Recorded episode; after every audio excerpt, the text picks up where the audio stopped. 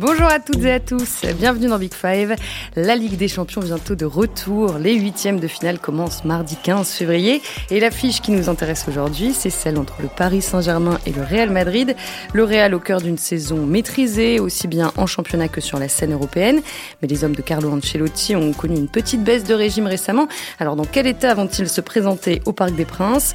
On parle beaucoup de leur attaque de feu, portée par Karim Benzema et Vinicius, de leur légendaire trio au milieu aussi nous, aujourd'hui, on a décidé de vous parler de l'arrière-garde, comment s'organise le Real en défense, quels sont euh, les atouts de la charnière Alaba-Militao, à quel point l'absence de Ferland Mendy pourrait être préjudiciable?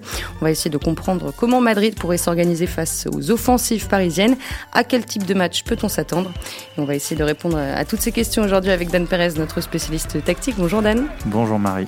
Et Antoine Simoneau est avec nous également, notre correspondant à Madrid. Bonjour Antoine. Buenos días Marie, buenos días a todos. Je ne peux pas le dire en espagnol, mais voilà, vous avez le casting et le menu. Maintenant, on peut commencer.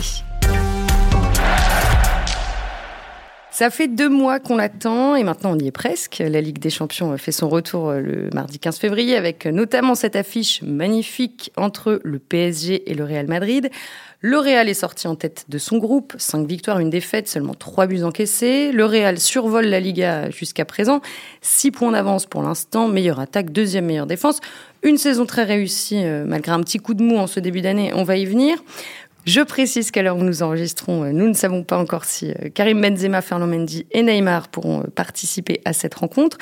Antoine, à quelques jours de ce match si décisif pour les deux équipes, quelle est l'ambiance au sein du Real? Eh bien, elle est à, à, l'inquiétude un petit peu parce qu'on ne sait pas si on va pouvoir, si le Real va pouvoir compter sur son meilleur joueur, euh, c'est-à-dire Karim euh, Benzema, qui est euh, euh, plus qu'un buteur, euh, c'est un petit peu aussi le, le, le maître à jouer de, de, de cette équipe. Euh, le Real, avec ou sans Karim Benzema, est, est, complètement différent. Il faut bien, il faut bien le dire. Et puis aussi, et puis aussi, il y a une inquiétude concernant Ferland Mendy, comme comme tu l'as dit, pour savoir s'il va jouer. Et, et là encore, défensivement, c'est extrêmement important pour Carlo Ancelotti qu'il soit présent contre Paris. et je peux vous dire qu'au Real, on fait tout euh, tout, tout, tout, tout est mis en œuvre pour que les deux Français puissent jouer ce, match aller euh, au Parc des Princes. Et dans la presse, euh, qu'est-ce qui se dit sur le match précisément? Parce que j'imagine que ça doit beaucoup parler de la gestion des blessés, évidemment, et peut-être aussi un petit peu de, Kylian Mbappé. On parle forcément de, Kylian Mbappé, on parle de, Sergio Ramos, de Messi. il y a beaucoup de joueurs qui sont passés par, par la Liga, mais il y a beaucoup moins d'attente euh, à Madrid euh, qu'à Paris. Euh, c'est un petit peu la, la, routine en fait pour, pour, pour les Madrilènes. C'est-à-dire que c'est un huitième de finale, ce n'est encore que le match aller. Donc il y a, y, a, y a, moins d'attente quand même que qu'en France.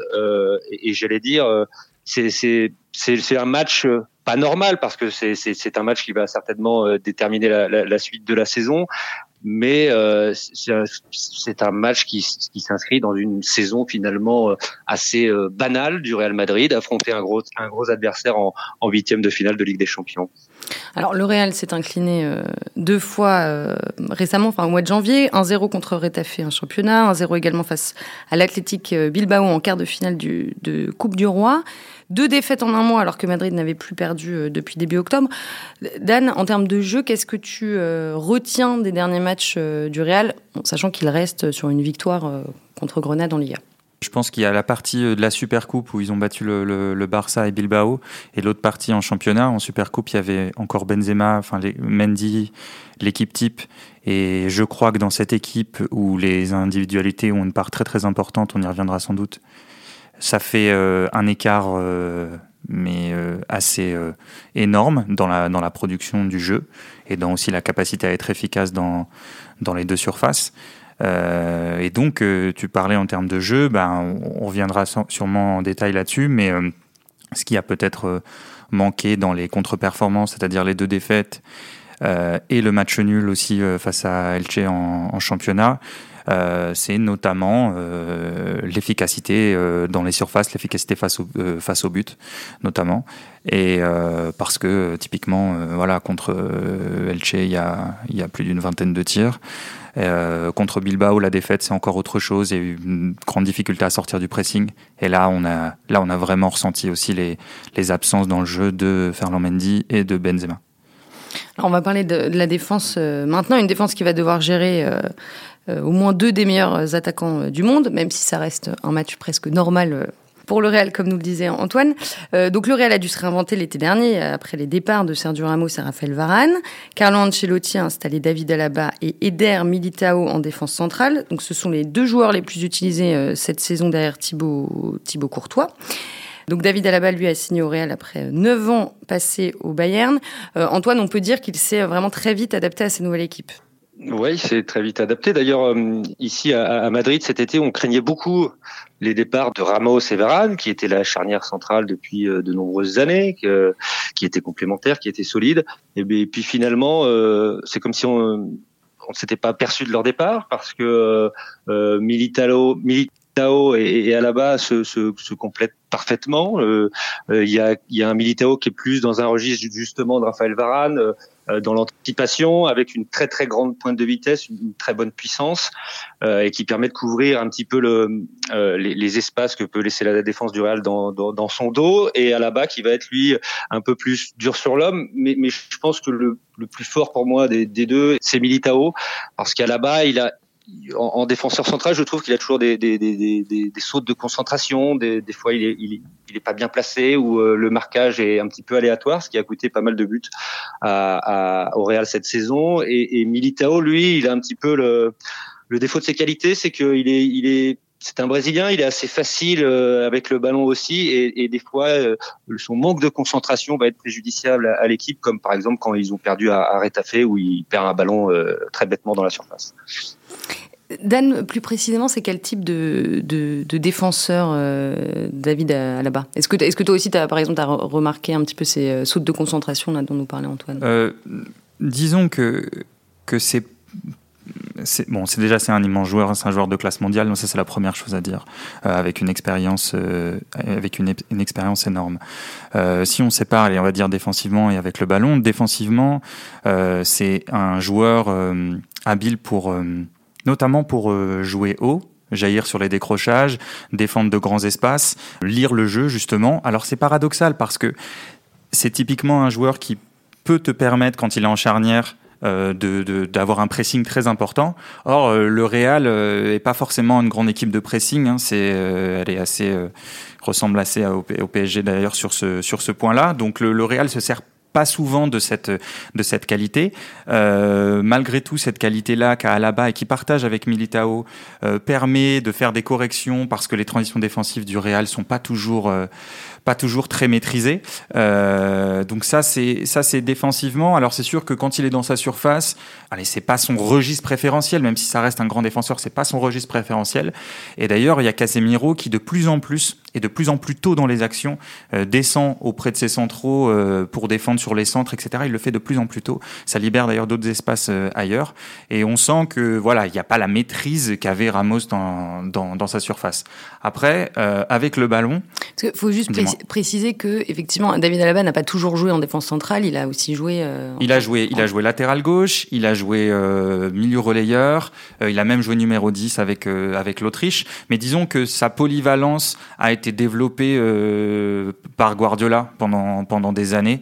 Euh, et c'est un joueur euh, capable de, très bien lire le jeu, de comprendre sa, son, son poste. et donc là, il est installé en charnière depuis, depuis des mois au Real, même si, en l'absence de Ferland Mendy, on a vu que Carlo Ancelotti préférait le décaler à gauche et mettre Nacho dans l'axe. Euh, pour garder euh, un côté gauche fonctionnel. Euh, peut-être qu'on y reviendra quand on, on, parlera de Mendy. Quand tu dis que Ancelotti le, le décale à, à gauche, c'est aussi parce qu'il a cette capacité offensivement à apporter vraiment un, un plus à, à, avec sa puissance à perforer les lignes et même aller marquer des buts. On l'avait vu dans, dans, le Classico contre le Barça, il était parti de, de sa, sa moitié de terrain pour aller mettre un, un joli but. Et ça, c'est vrai qu'à la base, c'est un atout qu'il a aussi dans, dans, dans son registre de jeu. Ouais, c'est le troisième meilleur centreur de l'équipe derrière Lucas Vasquez et, Vinicius, David Alaba. Oui, et et au-delà de ça, cette qualité de centre qui, qui, vient évidemment de sa formation, de ses, ses, nombreux matchs passés en tant que latéral, le secteur où il a peut-être pu faire oublier le plus facilement Ramos, c'est euh, à la relance. C'est ce qu'apportait Ramos et on le soulignait peut-être pas assez à l'époque du Real, c'est euh, la capacité à sortir de la pression, notamment par des diagonales. Alors euh, Ramos, c'est il l'a fait en arrivant à Paris en deux matchs et demi. Il a déjà euh, fait euh, beaucoup plus de renverse, renversement de jeu que, n'importe qui. À la base, cette qualité-là que partagent plusieurs défenseurs du Real et, qui participe aussi au fait que cette équipe elle est très très difficile à presser. Et la deuxième chose, c'est qu'il a une capacité à initier le premier décalage en avançant balle au pied. Et euh, le Real construit beaucoup de ses actions autour du côté gauche avec Kroos, euh, Vinicius, euh, le latéral, euh, donc Ferland Mendy en général, Benzema qui vient dans cette zone. Et la l'aisance d'Alaba balle au pied pour conduire le ballon et attirer un premier adversaire va libérer des espaces derrière. Et ça il le fait très très bien. Et il est souvent à l'initiative de, de ce premier décalage. Pour en revenir une seconde à Eder Militao, Antoine, tu disais que euh, dans la charnière du Real euh, aujourd'hui, il avait peut-être euh, plus le rôle de, de Raphaël Varane, qu'il était peut-être plus, plus puissant que David Alaba? David Alaba est puissant quand même, mais moi, Militao, je le trouve vraiment impressionnant. depuis justement les, les blessures de, de Ramos et Varane en, en, 2011, au début de l'année 2011, il a surtout réussi 2021. à... 2021 2021, pardon. il a surtout euh, au début, ça a été très très compliqué son adaptation à Militao, mais justement parce que euh, il ne jouait pas, il n'avait pas de repères, il, il, manquait de rythme, et dès qu'il a trouvé finalement, dès qu'il a réussi à enchaîner les matchs, euh, on a vu que c'était un défenseur de très très très haut niveau. C'est un défenseur pour moi extrêmement moderne parce que euh, lui aussi euh, est capable d'allonger. il, est capable notamment de, de donner quasiment des, des, ballons de but depuis sa moitié de terrain par, par, par du gelon. Et, et puis il a cette, cette vitesse, cette puissance. voilà, c'est un, un, vraiment un, pour moi un, un défenseur central complet. Il est jeune. Et, et, et c'est vraiment le futur. Et je trouve que sincèrement, sur l'année 2011, euh, 2000, enfin l'année 2021, je vais pas y arriver. Euh, c'est vraiment le, pour moi le, le, meilleur défenseur du, du Real. Euh, et je trouve qu'on le souligne pas assez. Mais euh, bon, il a ses petites, des petites erreurs parfois, mais justement avec avec l'enchaînement des matchs, le fait qu'il qu ait enfin de la confiance, euh, qu'il n'est plus à prouver, eh, bien, euh, je, trouve qu'il revient vraiment euh, dans cette défense du Real. C'est vrai qu'il a seulement 23 euh, ans, Eder Militao. sur quels aspects, selon vous, ils peuvent encore s'améliorer tous les deux dans leur, dans leur entente sur le terrain, dans leur organisation? Je pense que c'est aussi lié à ce qui se passe devant eux parce que le Real, et à juste titre, hein, Ancelotti laisse une part importante d'improvisation et d'interprétation à ses milieux de terrain, vu leur, vu leur talent, il a bien raison. Ça peut ça entraîne des déplacements pas toujours euh, mécanisés euh, entre Modric, euh, Casemiro, et, l'équipe est pas forcément toujours structurée à la perte. Et donc, il y a des compensations à faire pour la charnière, c'est-à-dire à quel moment je sors complètement de ma ligne pour aller euh, pour sortir sur le, le, le, numéro 10 adverse ou sur un attaquant qui décrocherait, à quel moment non vaut mieux que je recule. Et, euh, et je pense que si Carlo Ancelotti les a installés depuis des mois et a répété les, les 11 avec cette charnière là, c'est aussi pour qu'ils prennent ces automatismes de, de, de s'accorder et ils le font de mieux en mieux puisque les deux sont capables de sortir sur un attaquant qui décroche et à la fois couvrir euh, l'espace qui est derrière. Euh, alors que à l'époque de Varane Ramos, c'était plus Ramos qui sortait fort euh, dessus et Varane avec sa vitesse qui couvrait. Là, les deux sont capables de d'échanger ces, ces rôles-là. Et donc, euh, donc, je pense que cette complémentarité, elle se, elle se fait au fur et à mesure. Elle progresse, elle est visible et euh, bah, c'est clairement déjà une des meilleures charnières du monde. Après, il y a quand même la question, juste un truc, il y a quand même la question de la Liga et du non pas du niveau de la Liga, c'est pas exactement ce que je veux dire, mais de la capacité des équipes espagnoles à faire mal en contre ou à exploiter les, les parfois les, les, failles qu'il y a sur les transitions défensives du Real. Et je crois que le, en championnat, le Real n'a pas rencontré une équipe capable de faire mal comme Paris peut, peut faire mal en contre avec Mbappé évidemment. Vas-y, Antoine. Bah, euh, je, je serais pas forcément d'accord. Euh, je, je, suis d'accord sur le, le, fait que les équipes espagnoles préfèrent euh, euh jouer sur des attaques placées, construites. Euh, ça, ça, manque souvent de vitesse, mais non, c'est pas tant ça parce que Iñaki, oui, par exemple, Iñaki, voilà, Bilbao le fait très bien, mais c'est rare, quoi. Et puis c'est pas le même niveau. Si tu prends Bilbao, si tu prends Villarreal avec Donjuma et, et, et, et Pino, qui sont des, des ailiers assez explosifs, très techniques, et, et en plus, euh, Bilbao et Villarreal, par exemple, sont deux équipes pour moi qui se ressemblent beaucoup et qui ont mis énormément en difficulté le Real cette année parce qu'ils vont mettre un pressing euh, très très fort, très très haut. Ils vont harceler, euh, j'allais dire, soit le milieu et la, et la, défense madrilène et les étouffer complètement.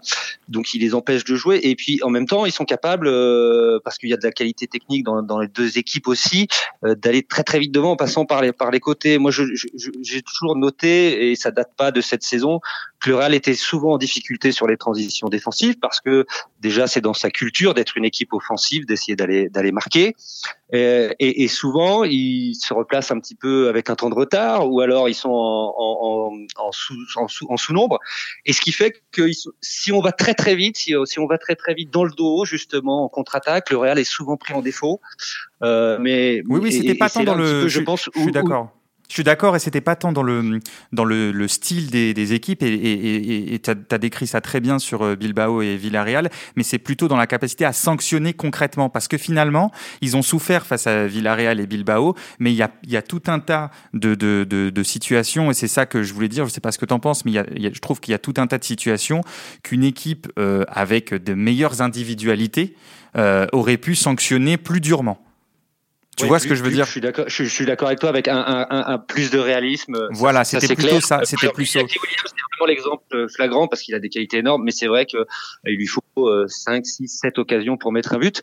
Après, dans, dans, dans, dans ce qu'on n'a pas souligné quand on parle de la défense euh, du Real Madrid, et pour moi, c'est extrêmement important, et notamment au vu du match de Paris. Courtois. Pour, pour moi, ils, ils ont voilà Courtois qui en fait à chaque match euh, depuis très longtemps, j'allais dire depuis la fin du confinement et la reprise du championnat en 2020, pour moi, c'est un gardien qui fait à chaque match des arrêts décisifs et des arrêts extrêmement importants, c'est-à-dire quand euh, le Real, par exemple, est à est, à 0-0 ou quand le Real a un but d'avance et il arrive à soit les maintenir dans, dans, dans, le match à chaque fois par des arrêts très importants au début de match ou à des moments clés, euh, ou alors justement à conserver euh, ce petit but d'avance. Et Courtois est à un niveau, euh, moi je trouve ça indécent qu'il n'ait pas été euh, nommé sur toutes les récompenses individuelles pour les gardiens cette année. Euh, il est à un niveau pour moi extraordinaire. Et en ayant euh, ce gardien-là, pour aller à Paris, je pense que c'est une, une, vraie sécurité, une vraie sécurité. Et, et, et Courtois les sauve quasiment à chaque match parce que justement, euh, le Real encaisse, enfin, euh, comment dire, euh, il y a beaucoup d'occasions contre le Real à chaque match et à chaque fois Courtois arrive à les, à les maintenir comme ça par des arrêts vraiment déterminants. Oui, je rejoins complètement ce que dit Antoine et juste quelques chiffres pour pour illustrer ça. je parlais tout à l'heure de, de l'efficacité dans les deux surfaces et c'est ce qui caractérise ce Real un peu. C'est pourquoi maîtriser l'intégralité du match quand tu peux juste être efficace dans les deux surfaces. Et, euh, et c'est vraiment une équipe qui sort du lot en Europe. Si on regarde les, les stats avancées, euh, il y a quelque chose qui est marquant. Alors déjà devant 42 expected goals et ils ont marqué 48 buts. C'est énorme comme écart, ça fait 6 buts de plus. Et dans ce qu'ils ont ce qu'ils étaient censés encaisser, ils étaient censés encaisser 25 euh, 25 buts, ils en sont à 20 et on peut saluer les performances notamment de Thibaut Courtois et si on additionne les deux, ça fait 11 buts 11 buts d'écart de gagner par leurs individualités, c'est énorme. Alors certes, les meilleures équipes d'Europe, elles surperforment euh, par rapport à la moyenne mais pas dans ces proportions. Là, j'ai dit le Real c'est 11, le Bayern c'est seulement 5, Manchester City c'est 2,7. Donc il y a vraiment une prépondérance des performances individuelles dans les deux surfaces. C'est très important d'avoir ça en tête avant, avant le, le, match contre Paris. Et il y a deux manières de lire ça. D'un côté, on peut se dire que les individualités du Real marchent sur l'eau depuis le début de la saison et que c'est inquiétant pour le PSG. Et d'un autre côté, on peut aussi imaginer que cette sur-surperformance va finir par se tasser un peu et que le Real va peut-être retrouver un niveau plus en lien avec le contenu de ses matchs, euh, c'est-à-dire le nombre d'occasions qu'il concède euh, et qu'il produit. Et d'un coup, peut-être que potentiellement ça fait moins peur. Pour, rester euh, sur les chiffres, on n'a pas précisé euh, depuis, euh, depuis le début de l'épisode, mais il faut quand même dire que le Real possède la quatrième défense du top 5 européen cette saison. 0,82 buts encaissés en moyenne par match, toutes compétitions confondues. Donc c'est à égalité avec Manchester City. Derrière Chelsea, Séville, Nice et Wolverhampton. Les Aiglons et les Wolves sont à égalité dans ce classement.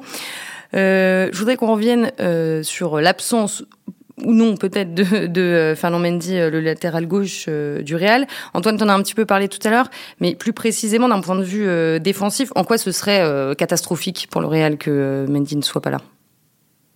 Bah parce que on serait obligé de faire jouer quelqu'un d'autre. Marcelo. plus, plus, sérieux, plus, Marcelo, ce serait catastrophique défensivement. Il a toujours de, de très jolis restes techniquement et offensivement, mais il a pu, euh, voilà, il a de l'âge, euh, il, il, a plus la, la vitesse d'avant et ça a toujours été son gros point faible euh, défensivement et notamment à, se replacer dans son dos à chaque fois les. Enfin, ces dernières années, les équipes, elles savaient qu'il fallait attaquer euh, sur le côté gauche du Real et, et dans le dos de Marcelo. Euh, mais, mais au-delà de ça, Ferland Mendy, c'est aussi euh, c'est quelqu'un qui est euh, extrêmement dur sur l'homme, qui est quasiment impassable en un contre un. Euh, c'est sa grande force, c'est-à-dire qu'il met beaucoup beaucoup d'impact et il a aussi une puissance, une rapidité qui fait que à chaque fois, même quand il est pris sur un sur un crochet, il va avoir la capacité de revenir, d'aller contrer. Euh, et, et, c'est aussi le porte-bonheur du Real, euh, puisque euh, depuis qu'il est arrivé au, Real, il a joué 66 matchs titulaires, et quand il est titulaire, le Real n'a connu que deux défaites. Alors il y en a une, c'était face à Paris, c'était en, novembre 2019, euh, quand ils avaient encaissé le 3-0 en phase de groupe de Ligue des Champions, et puis la dernière, c'est quand il revenait tout juste de blessure et il n'était pas prêt à jouer d'ailleurs. C'était lors de la demi-finale retour contre contre Chelsea l'an passé et, et, où il était vraiment pas à 100% de ses, ses moyens. Mais, mais c'est vraiment, surtout sur l'aspect défensif, il est primordial. Offensivement, il a encore du mal à se trouver avec Vinicius, à se positionner, euh, à, à, bien combiner. Euh, il a aussi été bridé par Ancelotti en début de saison. Et Ancelotti, en tout cas, dit quand, quand il était blessé. Euh, C'est-à-dire bridé par Ancelotti il ne voulait pas trop qu'il monte, justement, qu'il se concentre sur l'aspect défensif, parce que parce que il y a, y a quelque chose dont, dont, on n'a pas parlé, c'est qu'au début de saison, Ancelotti a essayé de faire un pressing euh, un petit peu plus haut, tout terrain. Il s'est rendu compte euh, qu'il n'avait pas les joueurs. Euh, pour, pour, pour le faire. Ils n'avaient pas cette capacité-là parce qu'il y a des joueurs qui sont notamment aussi âgés au milieu, euh, voilà, qui qui physiquement sont bien, mais pour enchaîner les efforts à haute intensité ne sont peut-être pas bien. Et, et, et, on voit, si on regarde la saison du Real, Ancelotti a, a décidé euh, à un moment, ça devait être vers euh, octobre-novembre, de, de, placer un bloc beaucoup plus bas, c'est-à-dire d'attendre l'adversaire et de plus essayer d'aller chercher comme en début de saison. Et ça correspond aussi à l'embellie, j'allais dire, défensive euh, du Real et à une meilleure solidité défensive. Et donc, euh, alors il avait, si on revient sur Ferland Mendy, il l'avait bridé parce que justement, dans, euh, en allant chercher haut son adversaire, il voyait que, que, que derrière ils étaient en très très grande difficulté. Ça a été le cas en début de saison. Donc il a réajusté tactiquement son équipe en fonction finalement des caractéristiques de ses joueurs pour être plus solide. Et, et, ça, c'est aussi très important à, à, souligner. Dan sur Ferland Mendy et son euh, importance lors des phases euh, offensives?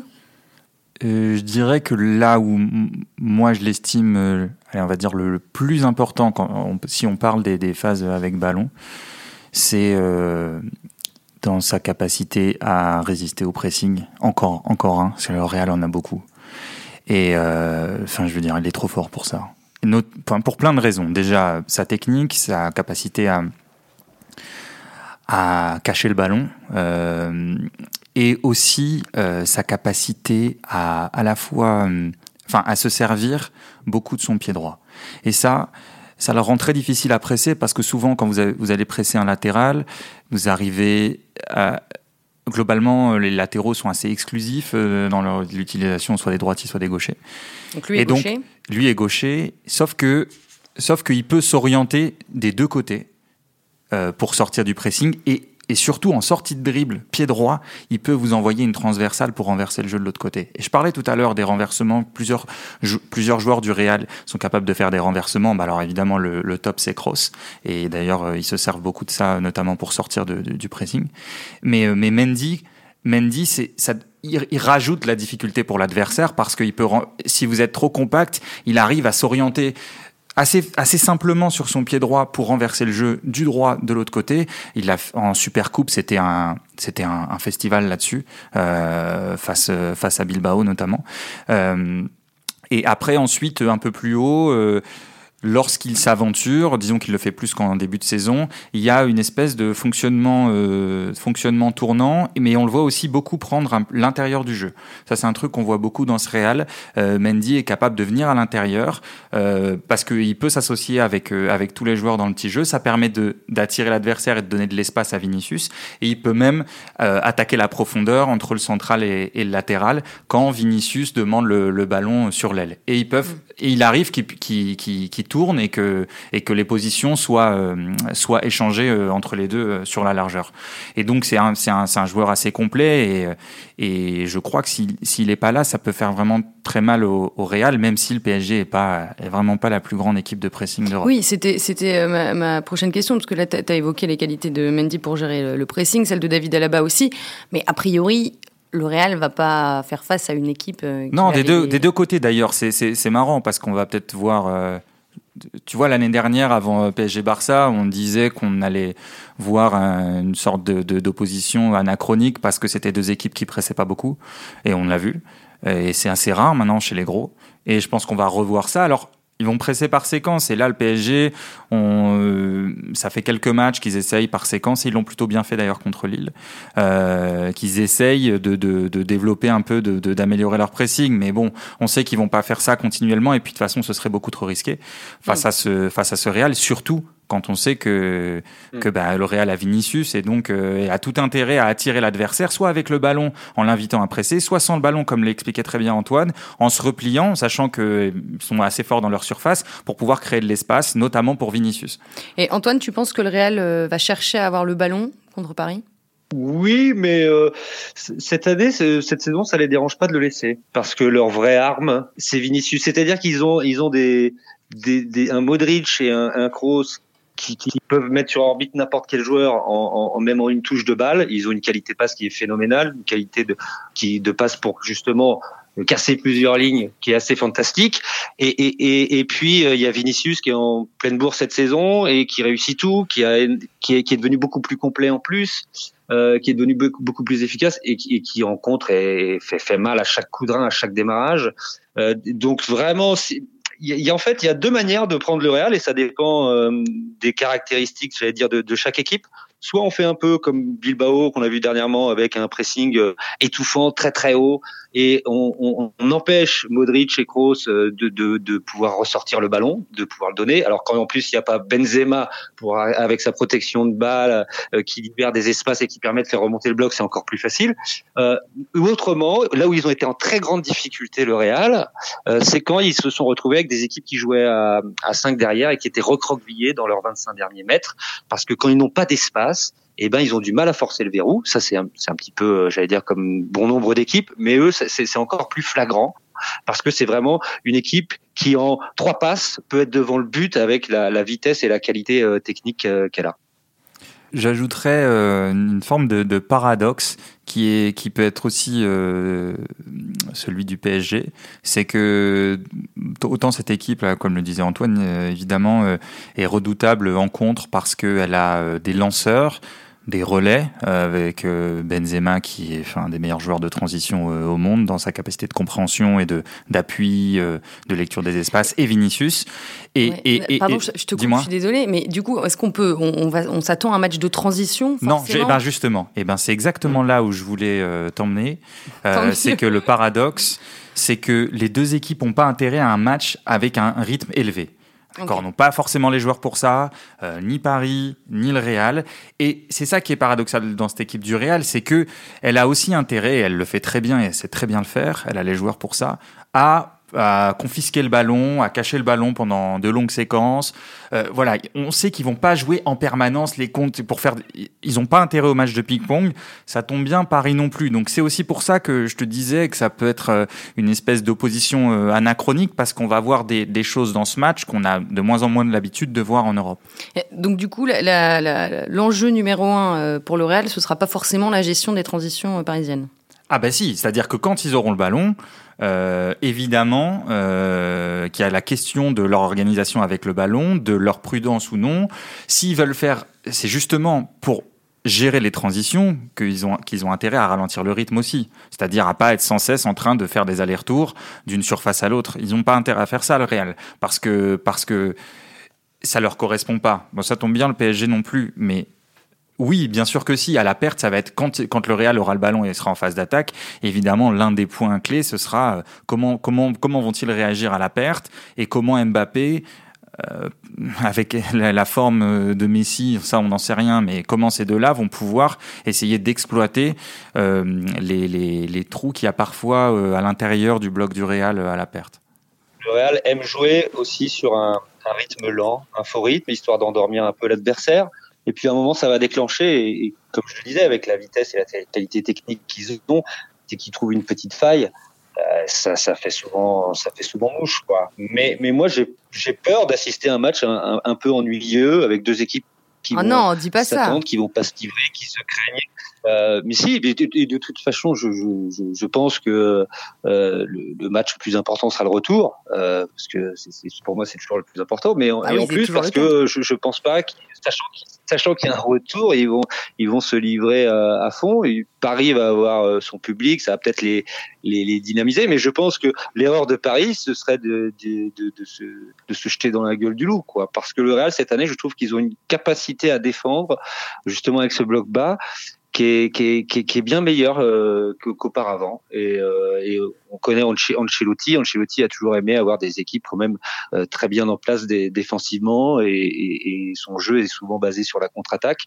Et ce qu'il a très bien réussi euh, cette année, sauf euh, quand il se retrouve face à des à des équipes qui se recroquevillent derrière parce que aussi ils n'ont pas les joueurs pour leur faire mal offensivement. Là, c'est la grande différence avec Paris. J'ajoute qu'avec, euh, je crois, hein, qu'avec la suppression euh, malheureuse de l'avantage du but à l'extérieur, euh, je pense que l'équipe qui est à l'extérieur, donc en l'occurrence le Real, a peut-être moins intérêt à se livrer en se disant il faut absolument qu'on marque ou ça me donnerait un, gros avantage de marquer. Donc peut-être que évidemment euh, à, cause de ça en plus on, risque de voir un match de, de contrôle plutôt et euh, qui va jouer euh, beaucoup sur les individualités et on revient sur les on y revient sur l'efficacité dans les deux surfaces. En tout cas, on a, on a diète et on fera, on en reparlera évidemment dans Big Five. Merci à, tous les deux, Dan Perez et Antoine Simoneau. Merci aussi à nos amis Docta et Antoine Bourlon. PSG Real, c'est donc euh, le 15 février. Et euh, d'ici là, vous allez trouver plein d'articles dans le journal et sur le site de l'équipe, notamment une série en trois épisodes sur Carlo Ancelotti, les clés du match de Dan Perez à retrouver euh, la veille du match, et aussi un papier sur les relations entre les deux présidents, Florentino Pérez et Nasser Al-Khelaifi, signé Antoine Simoneau et Arnaud Herman. N'oubliez pas de vous abonner à Big Five, de nous laisser des étoiles et des commentaires. À la semaine prochaine.